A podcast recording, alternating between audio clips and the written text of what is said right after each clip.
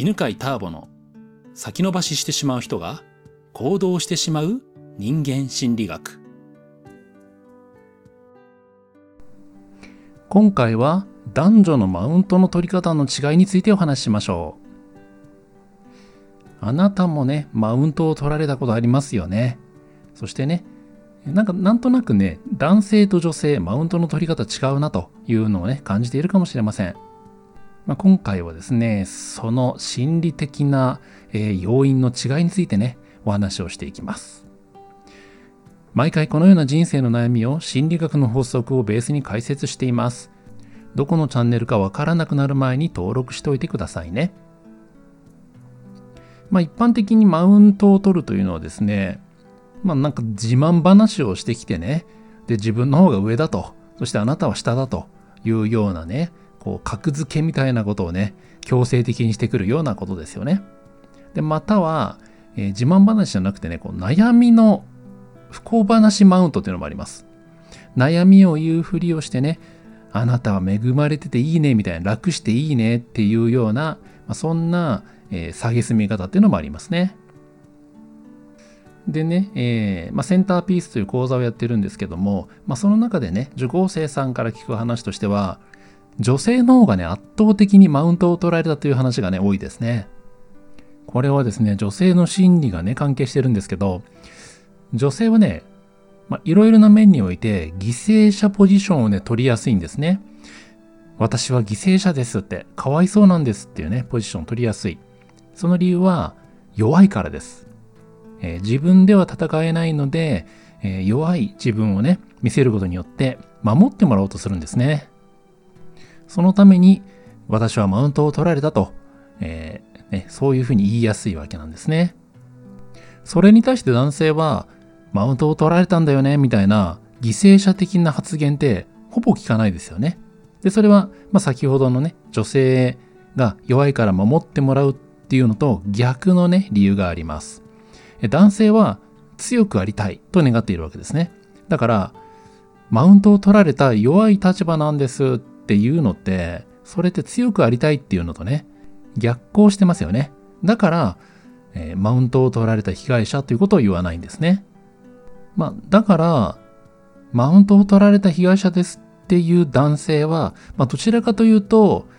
まあ、男性性が弱い、まあ、女性的な男性という見方もできますね。女性がマウントを取られたっていうのはね、やっぱり女性からっていうのが多いですよね。女性が女性に対してマウントを取るっていうことが多いんですけど、なぜ女性はマウントを取るようになるのか。これ年代がありまして、30歳前後と言われています。その理由はですね、30歳というのはですね、こう社会的な劣等感を抱きやすくなるんですね。マウントを取るというのはですね、言ってみればそれは、ね、劣等感の裏返しです。自分に劣等感があると、その劣等感を解消したいと思うわけですね。で、まあ、そのね、簡単な方法は、自分よりも劣っている存在を作ることです。自分が一番下じゃなくて、さらに下がいればですね、自分は最下層でなくなるわけですね。自分の中でね、あの人は私よりも下だと、私は最下層じゃないって思っておけばいいんですけど、それをですね、えー、分からせたい。あなたは私よりも下なんだよって、っていうことを分からせることによって、えー、関係上もですね、最下位から抜け出したいっていうのが、まあ、そのマウントを取るというね、言動の心理的な説明になります。このように劣等感が原因で、えー、マウントを取るという行為が行われますのでね。だから劣等感が強くなりやすい時期にマウンティングも増えるわけですね。で30歳って、えー、例えばね、会社でもね、その出世、能力で差がついてきますよね。まあ、はっきりとそれがね、地位だとか、えー、年収とかね、そういったもので分かってきます。また、ここにですね、結婚というのも入ってくるわけですね。男性からね、魅力的だと思われている、アプローチされているかどうかっていうところでも、えー、こう優劣がね、え、出てくるわけです。で、以前ね、勝ち組、負け組みたいなね、言葉もありましたね。でそのように人生の勝者、敗者というものが出てくるわけなんですね。そして、えー、自分が劣等感を抱いている分野では、自分より下の存在を作ろうとするわけですね。この時の女性のマウントのですね、内容は幸せのマウントです。私の方がこんなに幸せだというのをですね、アピールする、そんなマウントになってます。例えば、自分がどれくらい彼から大切にされてるかということをアピールしますね。こんなプレゼントをもらったとかね、こんなとこに連れてってもらったとか、またはね、こんな風に束縛してくるとかね、束縛されるくらい、まあ、愛されてるという、えー、愛されてるという分野での優劣をね、つけようとしてるわけですね。また結婚している場合はですね、えー、どれくらいね、自分が結婚して大変か、まあ子供ができて大変かというのをね、話すことによって、結婚という分野での幸せマウンティングをしている場合があります。さて、それに対して男性はどんなマウントの内容かというとですね、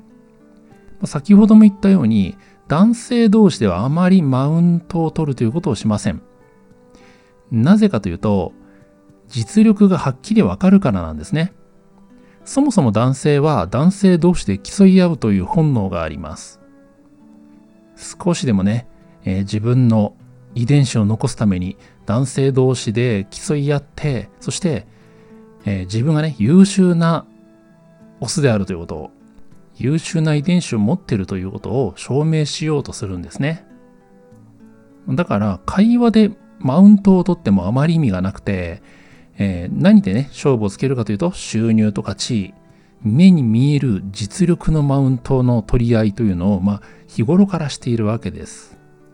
まあ、もしですね、会話でね、マウントを取るということがあった場合、相手の実力を知らないでですね、マウントを取って、相手がね、自分よりも上の収入、上の地位だった場合は、とても恥ずかしいことになります。なので、えー、日常会話ではマウントを取るということをしないんですね。そしてまた、そのマウントを取るというね、ことを男性同士でやるとしたらば、それは、まあ、あまり優秀ではないという、まあ、そんな証拠になるんですね。えー、組織とかね、まあ、そのコミュニティのトップになればなるほど、マウントというのを、えー、取ることがなくなります。つまり言葉でね、自分がどれだけすごいかというのを言う必要がなくなるわけですね。まあ、男性同士でマウントを取るということが全くないわけではありません。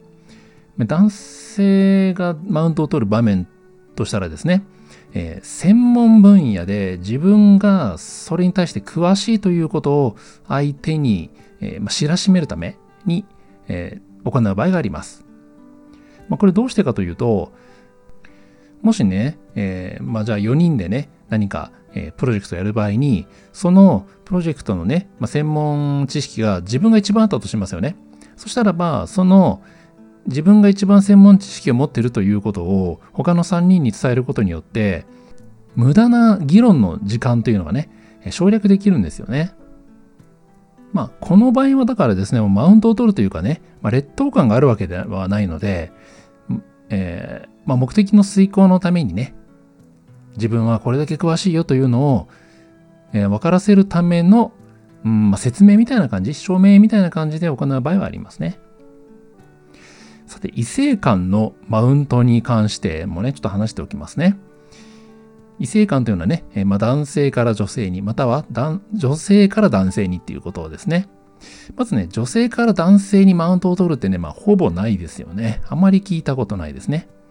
まあ、ただ、男性が女性にマウントを取るという話は聞いたことがあるかと思います。ただですね、それをね、具体的に聞くと、実は男性は女性にマウントを取ってるわけではないっていうのがね、まあ、ほとんどなんですね。自分の知識とか経験をひけらかす男性いますね。そして、えー、女性から見ると、それがマウントを取ってきているように、感じられるようなんですね。これはですね、マウントを取っているわけではなくて、モテようとしてるんですね。自分がね、どれだけ詳しいのか、どれだけ経験があるかっていうことをね、えー、語ることによって、どうだ、俺すごいでしょ？っていうのを見せつけてるんですよね。ね、これでもね、逆効果ですよね。あまりね、女性の気持ちがわからない男性がやっちゃうんですよね。だってね、もしね、あの、好きになってほしかったらば、相手の話を聞いてね、もう褒めたりね、共感した方がね、そっちの方がずっと好感が持てますよね。これを聞いてる男性の方ね、えー、女性にね、自分の凄さをアピールしてもモテませんので、気をつけてください。逆にね、マウントを取ってきてるってね、思われてしまいますからね。で、最後にですね、えー、そのマウントを取られるという感覚というのは、実はね、自分の中に劣等感があるからというね、えー、いう話をしておきますね。自分の中に劣等感がある時に相手が自慢話をしてくると、マウントを取られてると感じます。マウントを取られてるという感覚というのは、あの人は私に意図的に劣等感を抱かせたという感覚なんですね。なので、もしあなたがその分野に関して劣等感がなければ、それはマウントを取られたのではなくて、相手がね、ただ自慢話をしただけです。だから、えー、すごいねっていう気持ちが湧いてくるでしょう。マウントを取られたというね、感覚は、実はあなたの中の劣等感に気づかせる出来事でもあります。自分の中のね、自己肯定感を育むことによって、劣等感が消えていって、そしてマウントを取られたというね、劣等感を感じにくくなりますよ。さて、今日はどんな気づきや学びがありましたか？このチャンネルでは毎週このような人間心理学の話を更新しています。学びになったと思った方はぜひもう一つ聞いていってくださいね。ではまた次の音声でお会いしましょう。この番組は犬飼ターボ、ナビゲーター竹岡由伸でお送りしました。